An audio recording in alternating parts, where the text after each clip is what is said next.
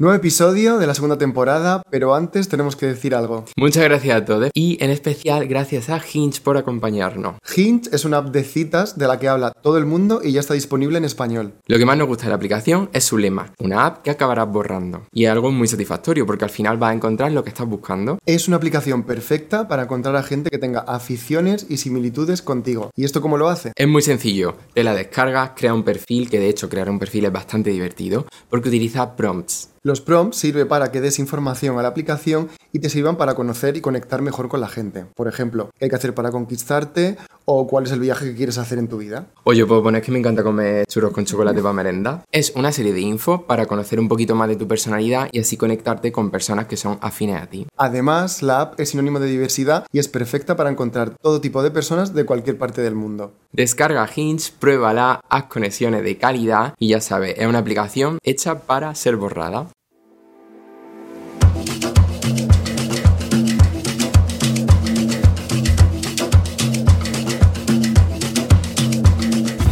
Bueno, la invitada que tenemos hoy, qué ilusión. Mira, Que venga. eh, una invitada que tenemos aquí que era para hablar de primeras veces, pero no es la primera vez que viene. No, es la segunda vez que viene al podcast. Sí. Pero la primera no se pudo publicar porque falló.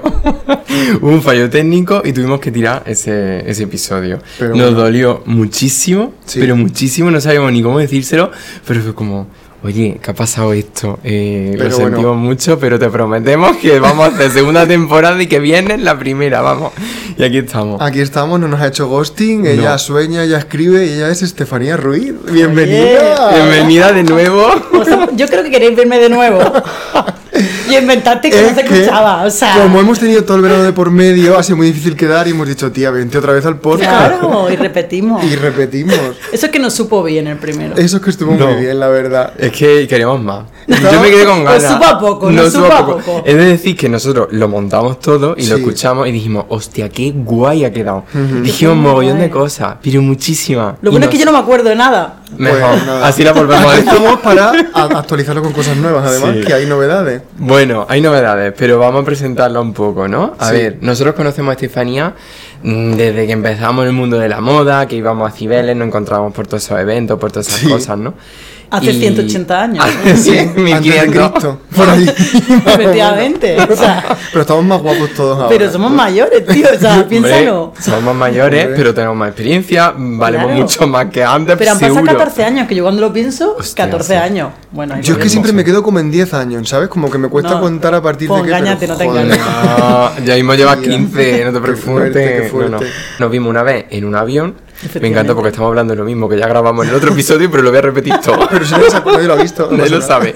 El caso que después de tropecientos años nos encontramos un día en un avión a Lanzarote que tú ibas con una pierna rota. Efectivamente. Qué fuerte.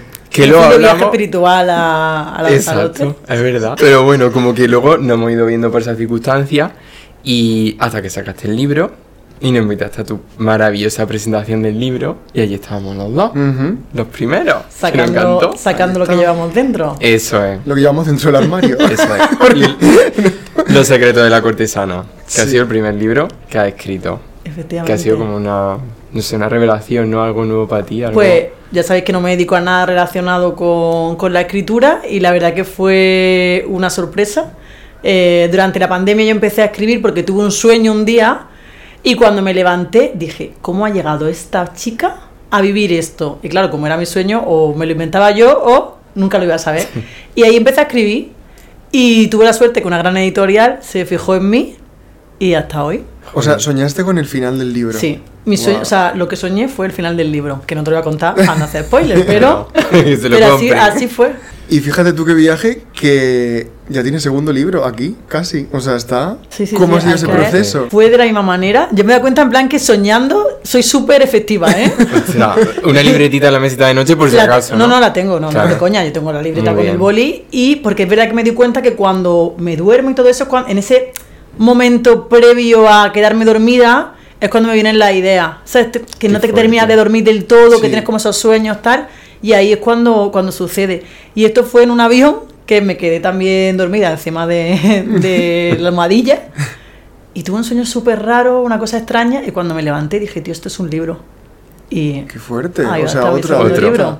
soñamos con muchas cosas, ¿no? Al final en la vida y, y tenemos con muchas ilusiones, pero es que a ti realmente estás cumpliendo un sueño. Totalmente. Lo estás materializando de verdad, pero valga la redundancia, o sea, me parece. Yo siempre digo que los sueños ya. primero hay que tenerlos, luego hay que madurarlos, pero luego hay que trabajarlos, ¿no? Porque Pues sí. al final es verdad que no todos los sueños que tenemos se van a cumplir, pero si no los trabajamos, sí que 100% no lo vamos a, no lo vamos a Sí. cumplir. El primer libro va sobre sexo, ¿no? O sea, Y el segundo se- también. Y el segundo. Pues muy bien. Pues O sea bu- buena experiencia, ¿no? que como vale, ha sido un sueño relacionado con el sexo. El Sí. sexo ha sido la inspiración. Te cuento, eh, el sueño, no, porque el sueño Vale. es el final del libro y en el final del libro no había sexo.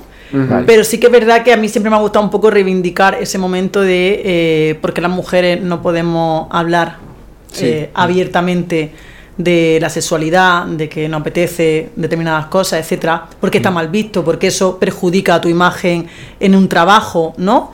Con una cosa súper natural, ¿no? Y al final eh, todos lo hacemos, todos hemos venido aquí porque alguien previamente ha tenido sexo, que es una realidad, pero todavía nos cuesta eh, hab- hablar abiertamente de, de eso. Aunque es verdad que vamos en el buen camino, pero todavía, ¿lo sabéis? Lo sabemos, luego lo hablamos, luego lo hablamos. que todavía cuesta Sí. porque nos da un poco de miedo lo que piense la gente que hay delante. Entonces yo creía que el libro fuera una ventana abierta a, ¿por qué no? Es decir, Mm. ¿por qué no hablar con sinceridad?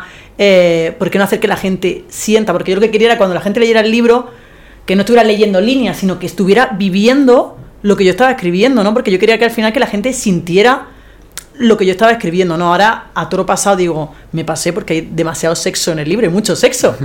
Eh, y ahora si lo hubiera escrito de nuevo, igual lo hubiera reducido un poco. Pero es verdad que a tanta gente le vino bien, tanta gente me claro. escribía diciendo, me he excitado con tu libro, me he masturbado con tu libro, que para mí eso ha sido el éxito del libro, ¿no? Hay, una, hay una ginecóloga que lo recomienda a, a sus pacientes que, que tienen falta de líbido, etcétera, y le recomienda mi libro. Para mí eso, es, Joder. ¿sabes? Sí. El mayor, no sé, el mayor agradecimiento que puedo tener a la satisfacción con respecto al libro. Fuera del libro, el sexo, ¿qué importancia tiene para ti? ¿Forma una parte activa en tu vida? 100%. Yo no entiendo el amor sin sexo, es decir, puedo comprender que hay parejas que, que han dejado de, de tener esa pasión, pero yo no la comprendo. Es decir, yo para estar con una persona necesito que conecte nuestra mente, pero que conecte también nuestra piel. Es decir, mm, yo para sentirme viva necesito el sexo. Vale, sí, ahí venía la pregunta. sí. Yo soy un poco así, yo soy bastante mm, activo sexualmente, quiero decir, que forma parte de mi vida el sexo, en, en- en- cobra protagonismo, yo creo. Tengo la gran suerte de tener la pareja que tengo con la que puedo compartir eso. Sé que otras personas no, y a lo mejor de cara a mi círculo más cercano, pues sí soy abierto sexualmente, ¿no? Tú lo Sí. sabes, hemos hablado muchas cosas, pero luego de cara a los demás ya no. Ahí es donde hay el gran tabú y es donde tengo yo mi inseguridad El miedo. y ese miedo a que dirán. Y, Pero aquí tienen miedo. Claro, a que van a opinar de mí, que es como. Sí. Claro, pero van a estar en la cama ellos metidos contigo. Claro, nada, nada. Claro, pero a ti Es muy difícil romper Pero eso. menganito y fulanita a ti te importan al final No. del día. Es decir, a mí, Claro. si mi círculo cercano, mi familia, me dijeran algo, Claro. pues sí lo puedo entender. Pero a mí, que una señora en Cuenca, sentada en su sofá, comiendo Sí. palomitas mojadas en nocilla, me diga algo, sinceramente, con todo ¿Qué te respeto a la señora de? Cuenca, me importa una mierda. O sea, que no me importa nada lo que me diga. ¿Sabes? Es verdad que hay Sí. momentos que te puede doler un poco más, un poco menos. Pero luego si lo reflexionas, dices, es Mm. que esta gente Y si lo llevas como al, al plano profesional, que también hay mucho más tabú, porque imagínate, trabajas en una empresa, como te ha podido pasar ¿Qué a ha ti. pasado? Claro, lo que te ha pasado a ti. Claro, porque, o sea, ¿cómo ha sido tu, tu desarrollo de libro de corte erótico cuando lo presentas a la gente de tu alrededor en sociedad? ¿Qué, ¿Cómo reaccionaba la gente? Claro, a mí, Claro. eh, yo ahora no trabajo en el Sí. mismo sitio, ¿no? Dije que estaba escribiendo un libro, me dijeron que, por favor, pues que no lo contara, porque claro, Sí. es un libro erótico, y claro, el erotismo, pues, a la gente le da un poco de reparo, ¿vale? También hubo gente que me dijo, pero ¿va a firmar con Estefanía Ruiz? ¿No va a poner un seudónimo? Y yo, estamos en el siglo III. O sea, cuando las mujeres le firmaban sus maridos los cuadros porque no está permitido que una mujer firmase un cuadro. Pues chicos, ahora que tengo la oportunidad de poner mi nombre, claro que voy a firmar con mi nombre porque no me da ninguna vergüenza. Claro. O sea, si lo bueno es que a mí no me da vergüenza hablar de sexo, o sea, el problema lo tiene el que está delante. Entonces, trabájate lo tuyo. ¿Qué me voy a trabajar? Es que por eso te decía yo lo de antes, ¿no? Que al final yo lo llevo al terreno profesional y pienso, ostras, si hablo de sexo o comento ciertas cosas, a lo mejor luego no me van a contratar mm, X. Claro, pero Vale, si tú, me lo has dicho que el sexo forma una parte de ti. Claro. Es decir, tú me quieres a mí como persona, ¿vale? Claro. Que mi persona tiene estos ingredientes. Y dentro de esos Eso ingredientes es. está el sexo. Exacto. Es decir, tú no estás contratando a Mike menos el sexo, no, estás contratando a Mike en conjunto. Sí, que sí, es lo que sí. yo digo siempre, o sea, tú me quieres a Total. mí, pero me quieres a mí con todas mis cosas, con lo Sí. bueno y lo malo, ¿sabes? Que en este Mm. caso no es malo, es que es natural. Lo que pasa No. es que al final, pues lo que decimos, que cuesta mucho que, que la gente acepte que, que se hablen de determinadas cosas. ¿Te has encontrado, eh, por ejemplo, eh, con opiniones? Es verdad que la literatura erótica mucha gente la considera como algo si fue- de segundas, casi, ¿no? Está claro, es decir, O sea- yo se habla muchas veces, antiguamente estaban las categorías en la pintura, el retrato, el no sé qué, no sé cuánto, y le pasaba a Velázquez, que era considerado un pintor de segunda, porque pintaba retratos. y la- y la- eh, el erotismo lo dicen muchas escritoras en plan de, oye, la gente lo toma como si fuera una narrativa de segunda. ¿El por qué? ¿Sabes? ¿Qué le da más valor a una, a una novela porque haya más o menos sexo? Tampoco yo te digo, ¿sabes? Que yo no soy escritora, partiendo de ahí. Bueno, algo Es vas escribiendo, No, pero lo que yo digo siempre, escribir un libro no te hace escritor, porque mi madre siempre lo dice, que desde que saqué el libro me dice, Estefanía, me he contado con fulanita, ha escrito un libro, me he contado con no sé quién, ¿sabes que ha escrito un libro? Todo el mundo ha escrito un libro. Escribir un libro no te hace escritor. Ujú. Yo siempre digo eso. Ya. Entonces yo me considero que soy una persona que escribo libros. Muy humilde por tu parte. para, estar aquí- para estar lanzando uno ya, es muy humilde. Oye, en el primero de marzo era demostraste que eras una friki de la historia total Soy y además de unos datos muy interesantes, Que que, son los una que no sabemos, los que no están en los libros. Sí. A mí siempre me ha gustado la historia. Tenía una profesora de historia que era un poco peculiar, María Victoria. María Victoria y a mí de repente me dio por, por buscar, no sé, pues un día me topé con una típica curiosidad histórica y yo decía, a mí en el colegio, estaba en un colegio monja. Digo, a mí todas las monjas no me han enseñado. No me lo han contado. esto no. A mí esto nadie me lo ha contado. Y entonces empecé a buscar, a buscar, a buscar y me di cuenta pues que nuestros reyes se lo pasaban muy bien, que antiguamente había muchas cosas que desconocíamos, ¿no? Yo siempre lo digo eso, en plan de, oye, Alfonso XIII pues era productor de películas pornográficas. A su manera. Y, bueno, no, que él iba a los castings, a hacer los castings y a, y a elegir a las personas. Es decir, y en, y en Palacio, en el Palacio Real, se ponían las películas para la gente de, de clase alta. Entonces, claro, el sexo siempre ha sido una, una cosa que ha estado presente y en la historia estaba súper presente. Entonces yo quería que en el libro la gente pudiera conocer desde la ficción en cosas que han pasado en la realidad. Por eso al final del libro, cuando te vas, hay una serie de, de explicaciones de, oye, el libro, el primer capítulo está basado en este hecho histórico, el segundo en este, en este hecho histórico, ¿no? Y a mí me encantaba eso, ver lo que hacían antiguamente. Que lo pasaba es muy bien. Eso es muy guay que lo hayas puesto en el libro, todas esas referencias, como wow. Es que nunca te lo ha contado nadie en el cole, que nunca lo has Nadie, estudiado tú eso. Y era como, ¿cómo has sacado la tía todas estas cosas? Todas estas Claro, que ¿sabes lo que pasa? Que yo de repente, a mi amigo era como, tío, ¿sabes lo que hizo no sé qué, no sé cuánto? Y hubo un momento que dije, esto tiene que ir en el libro, porque Joder, es que yo no paro de darle la barra a todos mis amigos, la barra en plan Claro. de, eh, con fricadas. Esto Claro. tiene que ir al, tiene que ir al libro. Hay que contarlo, hay que Sí, contarlo. es que cuando estudias un poquito de historia te das cuenta que la gente se- ya se lo pasaba más bien de lo que tú te piensas. Hombre, que tú sí. piensas que somos todos muy modernos ahora, pero Sí. la gente estaba ¿Cómo muy era el, liberada. el Jardín de las Delicias, no? Que nos contaron. Sí, nosotros fuimos Mm. con una marca y nos hicieron un- una visita guiada por el Prado y nos contaron que el Jardín de las Delicias del Bosco, que es un cuadrazo icónico de la vida y de la historia del arte, no me acuerdo qué rey era quien lo tenía, lo tenía en, en- en- una sala, lo tenían cerrado porque es un tríptico, entonces cuando está cerrado tú lo que ves es la parte de fuera. Que, es un dibujo como, como más gris, blanco y negro. Y, cuan- y luego, eh, imagínate cómo tenía que ser ese ambiente, que la habitación la llenaban de velas por la noche, lo abrían y empezaba la fiesta. Que era un poco esa fiesta recreando lo que pasaba dentro de ese cuadro. por, que eso era- te, por eso te digo. Pues sí, esa- antiguamente que se masturbaban con las pinturas. O sea, no Claro. existía lo que existe Claro. ahora, ¿sabes? Exacto, no No. había- antes, tampoco tú le punto. Eh, no. No. ¿Sabes? Entonces antes tú te ibas y veías ahí a la en plan así tumbada y pajote. ¿Cómo ha sido esa primera vez? De, Del libro. Te quiero decir, has tenido como miedo. Vivo con una persona aquí a mi lado diciendo, tía, ¿tú qué estás? ¿De qué vas? ¿De qué vas? Ya. ¿Por qué escribes libros si tú te Ya. dedicas a otra cosa? Lo tengo todo el rato, es una realidad que, que el síndrome de la impostora está, la mujer también lo tenemos un poco también Mm. más arraigado. Yo que nunca me he considerado nada, ni, ni mi ilusión era escribir, ni nada de eso, me cuesta todavía un poco, ¿no? Eh, aceptar o asumir eh, ese momento y tengo muchas inseguridades. Y a mi editora todo el rato le di la tabarra en plan de, "Uf, tío, esto le gustará a la gente. Esto, ¿Tú te crees que esto es un libro? Eh, con el Fíjate. siguiente, por ejemplo, que ha habido un cambio de, de tercio. Bueno, os voy a decir el nombre en primicia porque cuando salga esto ya, habrá lo puedes- salido. lo puedes decir. El siguiente libro se va a llamar Mangata. Eh, me encanta porque nunca lo había dicho en voz alta. ¡Ay! Espérate, déjala, déjala Ay, hable. ay. Pues se va a llamar Mangata, ¿no? Que es el reflejo que hace la luna llena en el mar. Ay, ¿hay algo que quieras saber que necesites saber? Vale. ¿Qué es? Termina de contarlo, Termina, por termina favor. lo que estás contando una primicia. Termina. Vale. Pues, Mangata. pues tu Me libro se encanta. llama Mangata. No, ¿Qué libro? ¿qué libro? Yo no tengo el libro. Yo tengo un podcast y a, y a veces.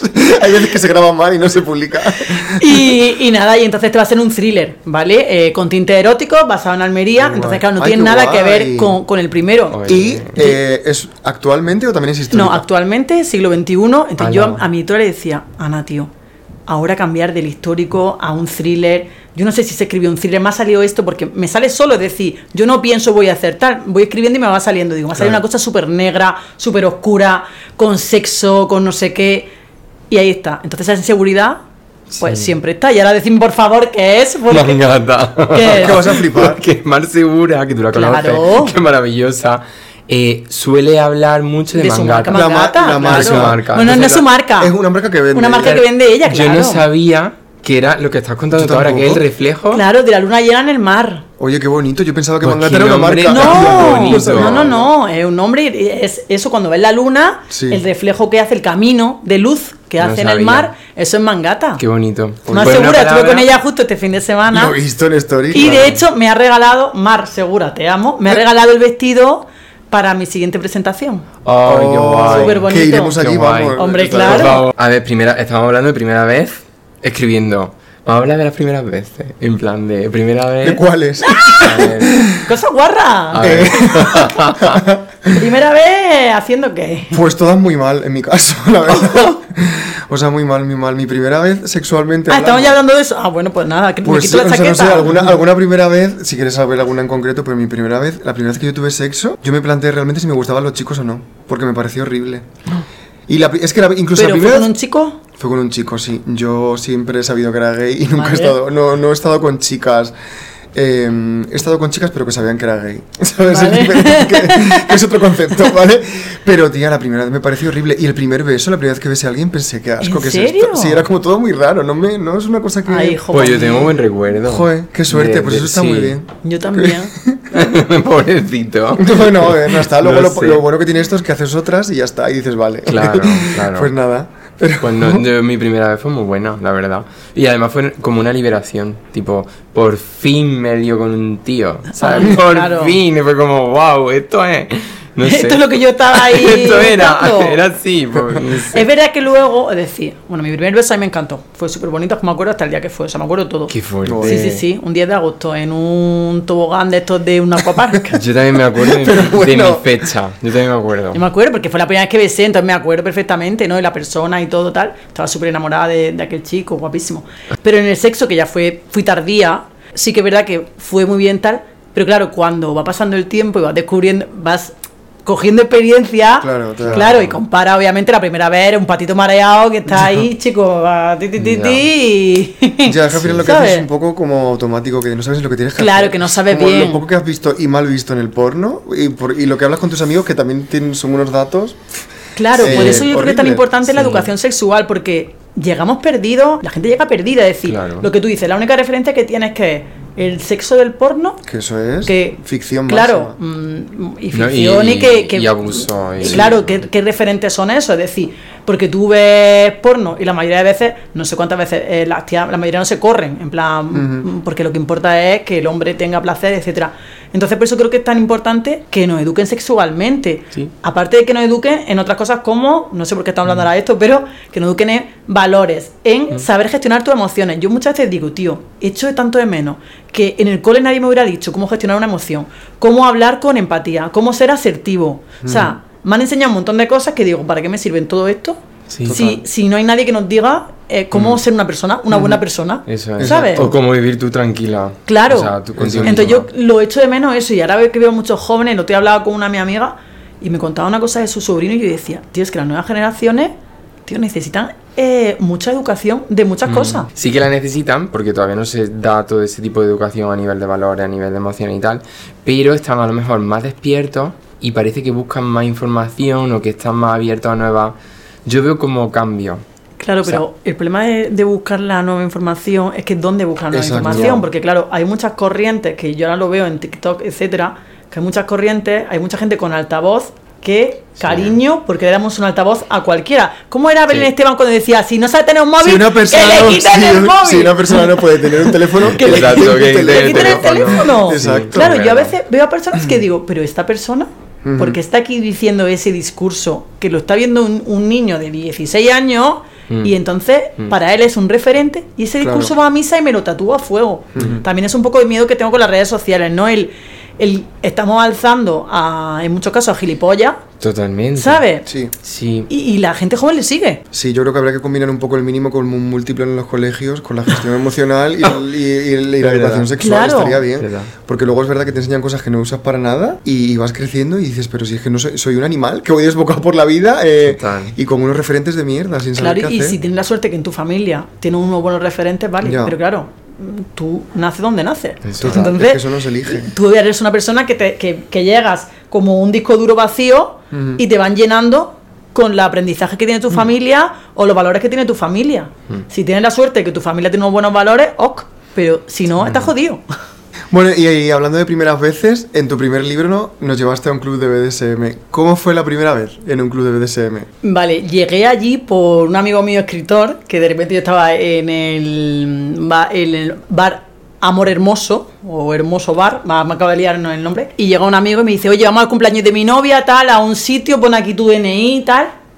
Y yo, bueno, pues pongo ahí mi DNI, vale. Ahora nos vamos. Empezamos a andar, andar, llegamos a un sitio, una puerta negra, toca un timbre, una contraseña, y yo, tío, ¿dónde me estás trayendo? Tú fluye. pues yo empecé a fluir, claro. Entonces cuando entramos allí, yo dije, ¿y este lugar? Entonces era un lugar donde la gente era libre, ¿vale? Donde tú te tomabas tu copa y a tu lado estaban follando. Te estabas tomando tu copa y a tu lado estaban masturbando a una tía. Y yo dije, bueno, pues genial, bienvenido a este sitio. Y entonces yo pensé, tío, qué guay es que este sitio exista. Es decir, que haya un lugar donde tú vas a tomar una copa y la gente que de repente tiene ganas de hacer algo, lo hace, ¿no? Sin sentirse cohibido, de, de una libertad absoluta, ¿no? De un respeto absoluto. Y me flipo. Yo dije, tío, este sitio, mi amigo tiene que conocerlo. Y entonces ahí surgió lo de hacer ahí el, la presentación. Ya eso no puedo superarlo, es decir, en la siguiente no puedo superarlo porque, claro, ese sitio es insuperable. insuperable. Es fue- insuperable. Fue, fue muy Fue guay. muy guay. Fue un Insuperable. shock para mucha gente, además. que la Totalmente, gente- estaban mis Claro, padres, joder. mis tíos, ¿sabes? Todo el mundo. Entonces, Bueno, pero hay que aclarar que estábamos todos vestidos y que no estaba pasando Claro, nada. bueno, Es verdad. Claro, pero a la una de la mañana vosotros fuiste, pero mis padres se quedaron conmigo y con mi amigo. Claro. Y claro, pues ahí empezaron a pasar cosas, no nosotros, nosotros estábamos con Claro. otra esta, pero entró gente de fuera. Que y claro, Ah. y Claro. ahí estábamos nosotros sentados y Sí. mi hijada me decía, pues nada, pues ahí están follando. y yo, pues chicas, sí, pues se ha venido todo el mundo.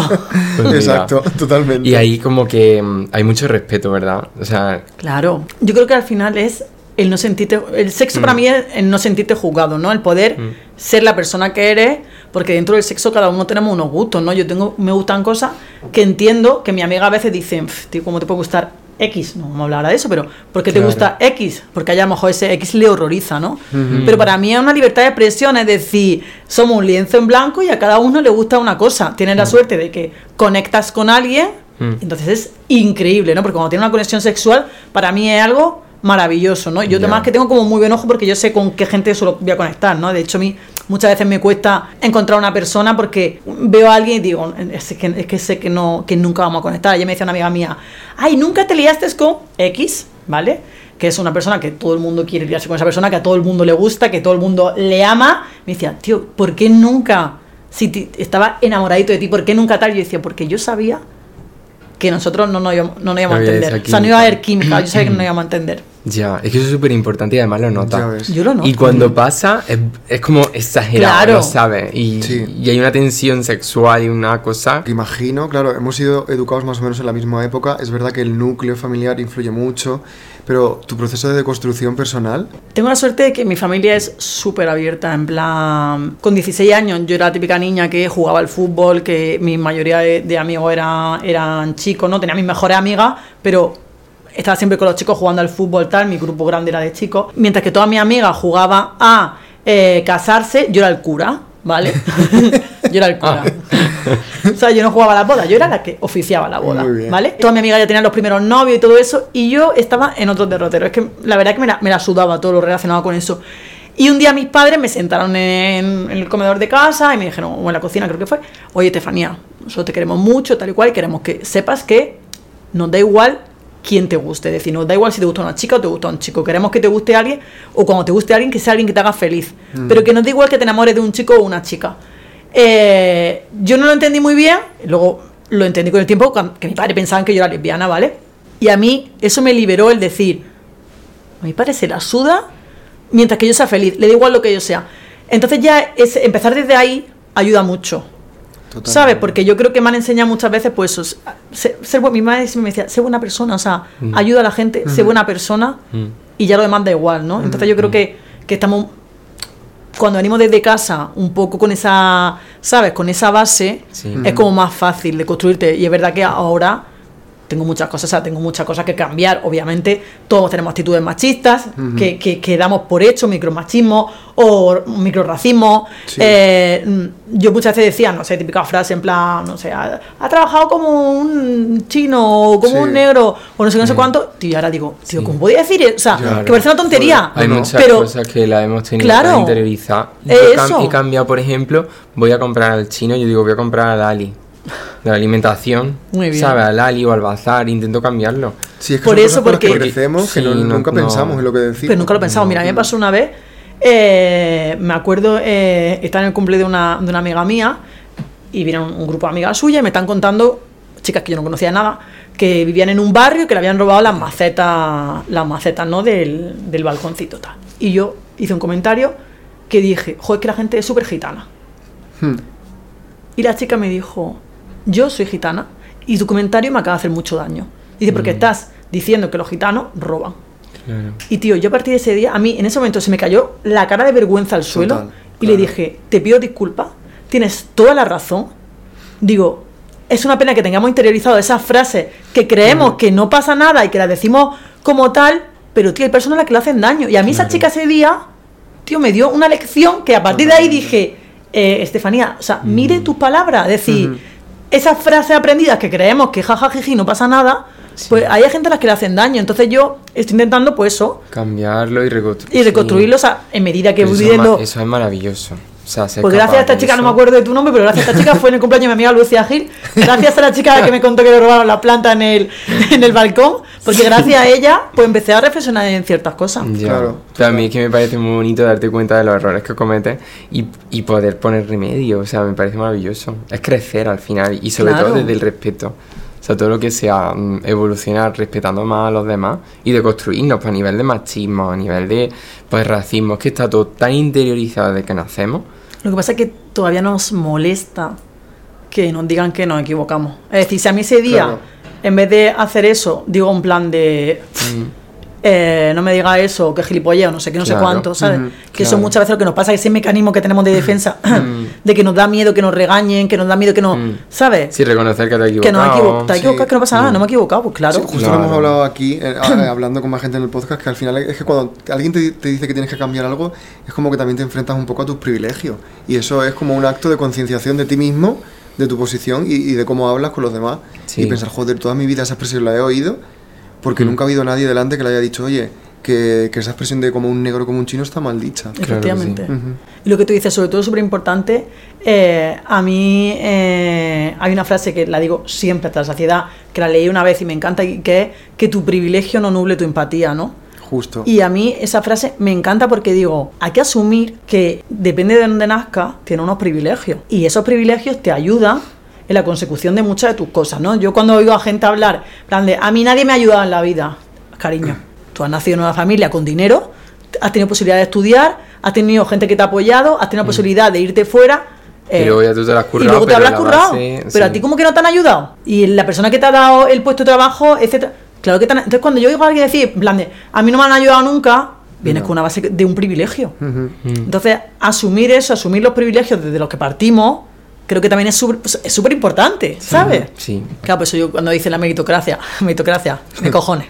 Sí, ¿Sabes? sí. ¿Meritocracia qué? Totalmente. ¿Sabes? Es que una persona, yo cuando fui a, a, a la India, es que la chica que conocí en el pueblo perdido de Anantapur va a tener las mismas posibilidades que tú de llegar a trabajar a una gran empresa. Pues mira, no, es que no es una realidad que Ni de no. broma, claro. Claro que no. Entonces, por eso cuando hablan de meritocracia, tío, es que me llevo la mano a la cabeza y digo, es que cuando dicen lo de querer es poder, no. No, es que no, es que eso, es no, que, no, no, o sea, no. eh, quitemos esa frase No, del tú medio. puedes querer mil cosas y no conseguirlas en la puta vida por mucho que te estés esforzando. Que eso también es otro tema, la cultura del esfuerzo. Esfuérzate que lo consigues. No, Oye, hay muchos mejor más factores que entran en el juego, ¿eh? Efectivamente. O sea, te puedes mm, partir la cabeza intentando algo que nunca lo consigas. Pero es que estamos educados en eso, estamos educados en una serie de cosas que creemos que, pues eso, querer es poder. Mm. Eh, Si te esfuerzas, lo conseguirás. No. ¿O no? No, claro. Joder, Pero no. claro- Pero no te enseña a que si te caes esforzándote, ¿ahora qué?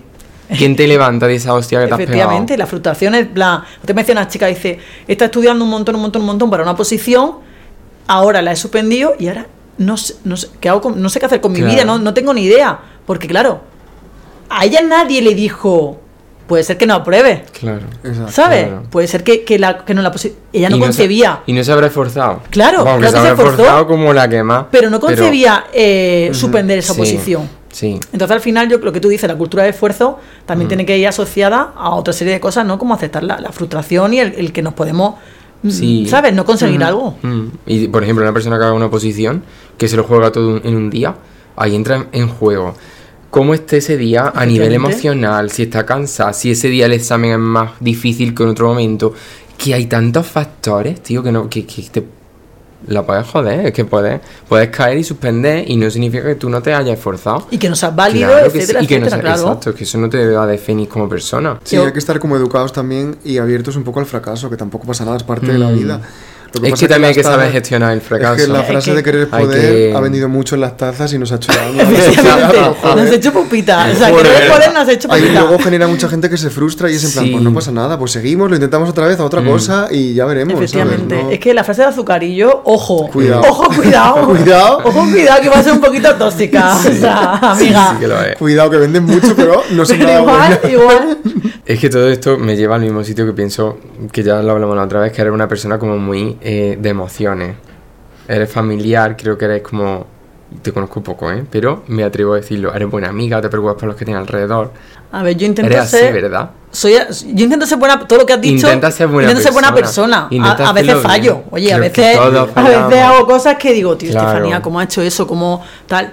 Pero intento Sí. ser buena persona. También viene un poco de. eh, yo empecé a coquetear con el budismo. Y el budismo es verdad que es una religión no teísta que me ha ayudado mucho eh, en eso, en ser buena persona. ¿no? ¿Qué Porque te te llevó a, a llegar ahí? ¿Cómo pues mira, pues llegaste? me llegó un- una crisis de, de no saber. eh, yo era una persona súper alegre, súper tal.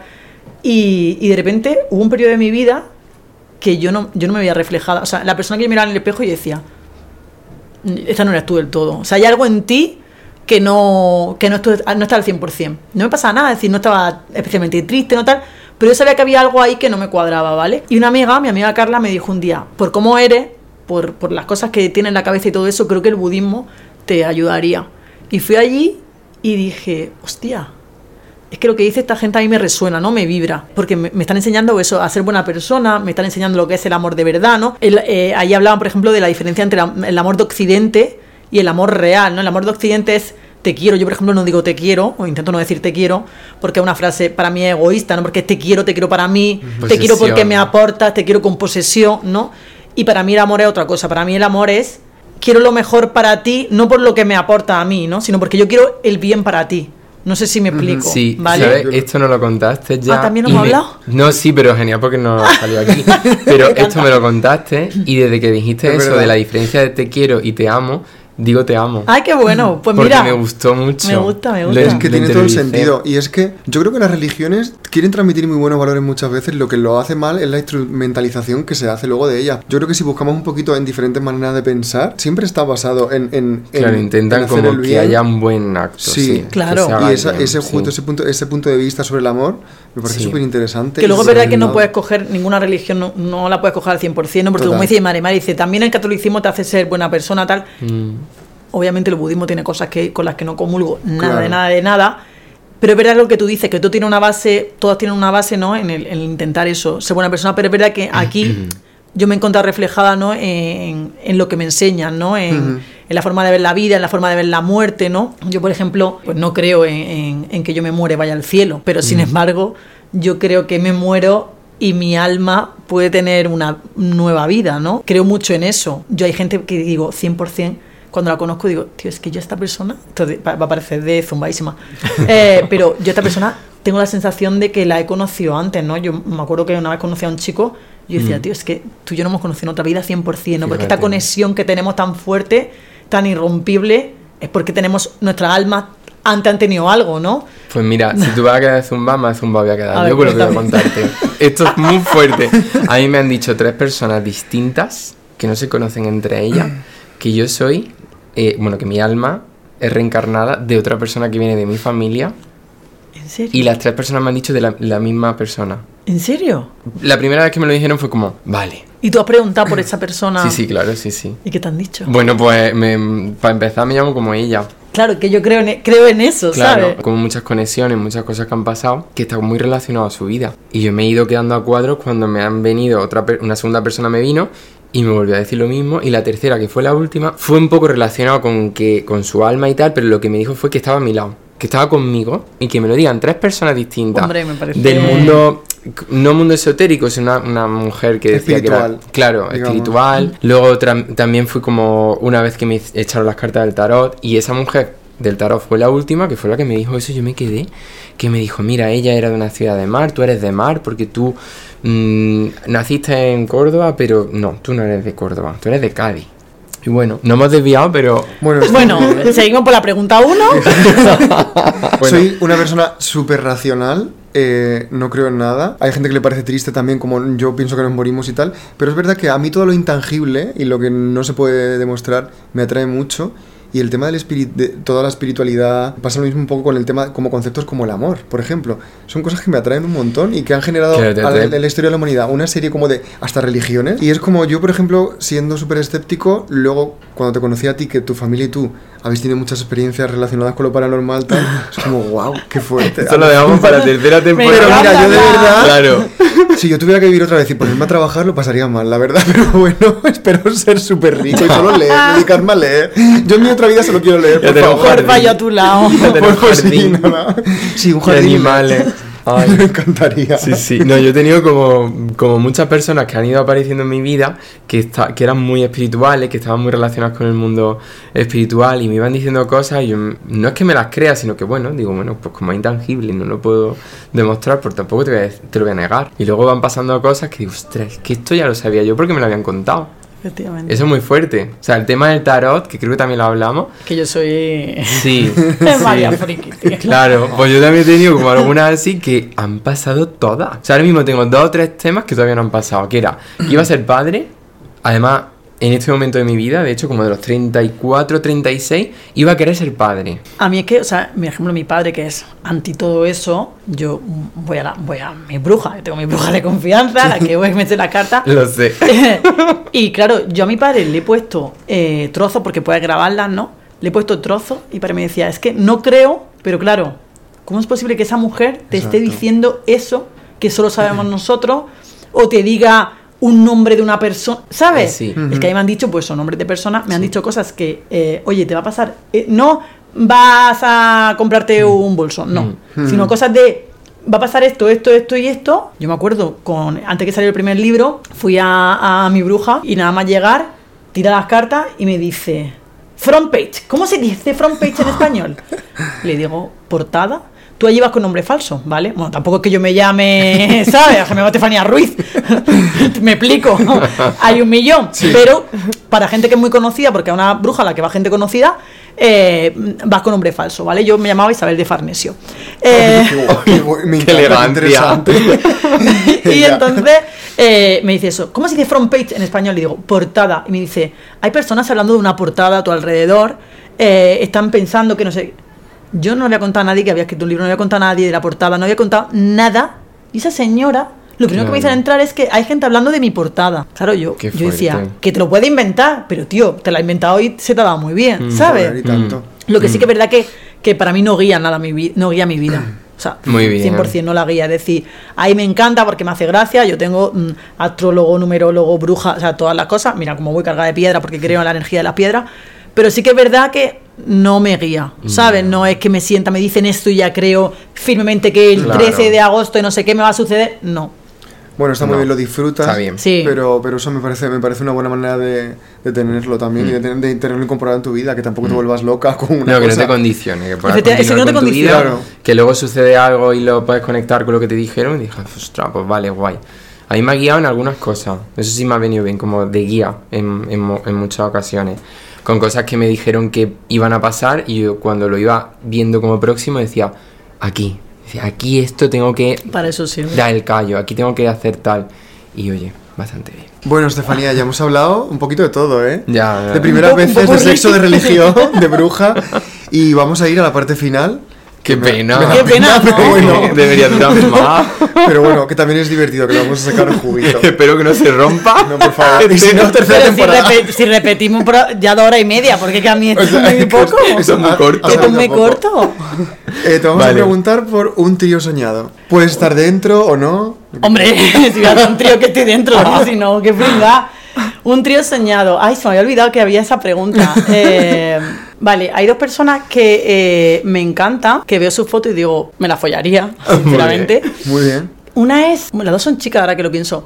Una es Victoria de mm, Maneskin. Vale, Ay, vale. no lo Yo es que solo le miro al A él. Ah, claro.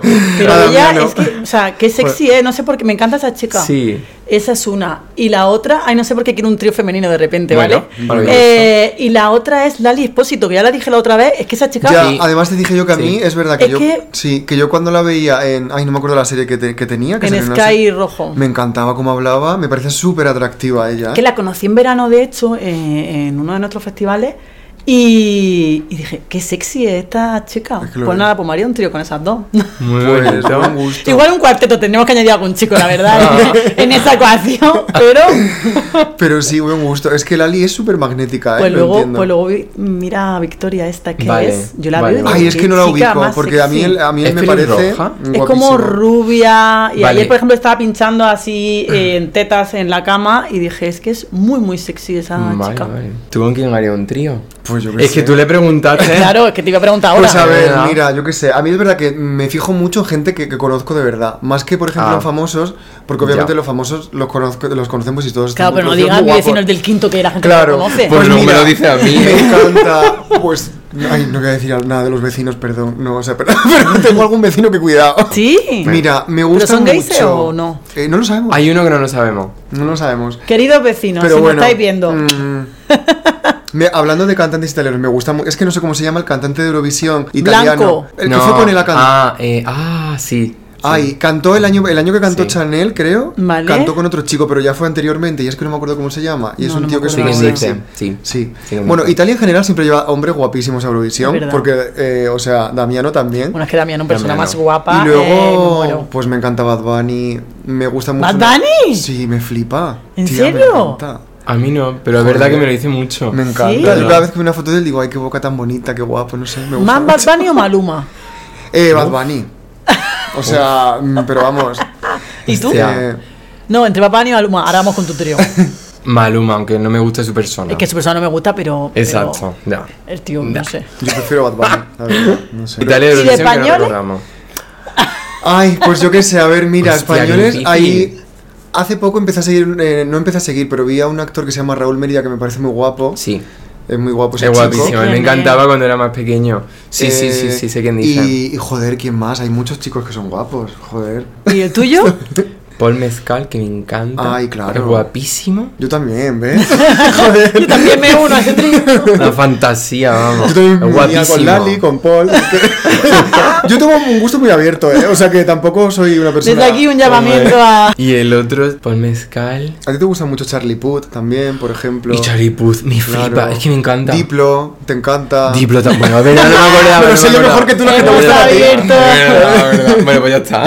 No quiero yo eh, cosificar a nadie, pero bueno, es la pregunta No, que toca. no, no, Vamos no. a ver. Venga, unpopular opinion. Una opinión ya. Es que ya dije la otra vez.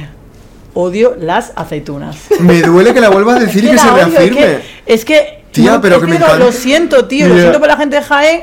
Es que no me gusta Hay nada. una y la, es que la de una marca que me flipan, que la voy a decir. Que se llama Sarasa la marca. Sarasa. Sarasa, se llama Sarasa y están buenísimas. Pues tía, es que somos de los típicos que vamos a un bar y si no nos ponen le decimos, perdona, nos puedes poner unas Es aceitunitas. que te ponen unos cacahuetes. Odio, odio. Te ponen unos cacahuetes secos y. No, porque en Almería te ponen un bocata de lomo. Hostia, Ay, pero joder. que eso ya otro Claro, nivel. pero es que yo cuando vienen las aceitunas, yo digo, "Ugh, podéis llevarlo un poquito más lejos porque me- la- no puedo, Ya no puedo. irme a Pero- algo contigo, comérmela yo toda. Favor. todas. Y de hecho, jamás Pero- beso a una persona que se haya comido antes. O sea, ¿prefieres besar a una persona que fume antes a una persona que No, coma también me da el tabaco, no. eso Que prefiero no eso besar. Vale. Prefiero no Si tuvieras que elegir. ¿Tabaco o aceituna? Sí. Uf, tabaco. Pues vamos a arte o harta. Ya sabes Venga. cómo va esto, ¿no? Te decimos... 50 sombras de Grey. Eh, harta. Harta. Harta. Hartísima. La secreta de la cortesana y mangata. Ahora Ahí, mangata. Ala, Muy a bien. comprar. Tarot. Arte. Muy bien. El sexting. Arte, Arte- máximo, arte máximo y por favor todo el mundo que haga sexting, o sea, maravilla. Sí, es muy bonito. Maravilloso. Está muy guay. Mi amiga La- ahora la ha descubierto, una de mis amigas, ahora a, a los años la ha descubierto y me decía otro día, yo cómo he vivido sin hacer sexting nunca. No tienes que echar a nadie de tu casa, no tiene que ducharse, o sea, Qué maravilla, qué maravilla. Eh, Son todo ventajas, son todo ventajas. Y la última. La Ah, última, arte de España, te lo digo yo ya. Mar Segura. Arte, Mar, te queremos. Mar, te queremos. No te queremos, no, te adoramos. Te amamos. Te amamos. amamos. Y en mi presentación Por favor. os conoceréis. Por favor. Y está invitada. Está Ay, invitada ojalá, aquí. sí, le Ella- encantaría, 100%. Pues ya está invitada. Le encantaría. Y os va a quedar que- genial, es que es maravillosa. Bueno, Oye, muchas gracias por vuestro Te tiempo. prometo que esto lo publicamos, de verdad. Sea como Esto- sea, Esto Sale, sale, esto sale sale, adelante. aunque Sale. salga mal, pero Pero que no me importa que volverá a venir, que yo me lo paso Pues genial. tú con aquí se puedes venir cada vez que, cada vez que quieras venir. Todas las pero vamos. temporadas que hayan. Que mil gracias por tu tiempo, A tan vosotros maja me y tan pasa muy simpática. bien. Y te amo. Eh, y yo te os amo, os amo. Gracias. Y gracias, y gracias. A comprar libros. Venga, Muy bien, venga.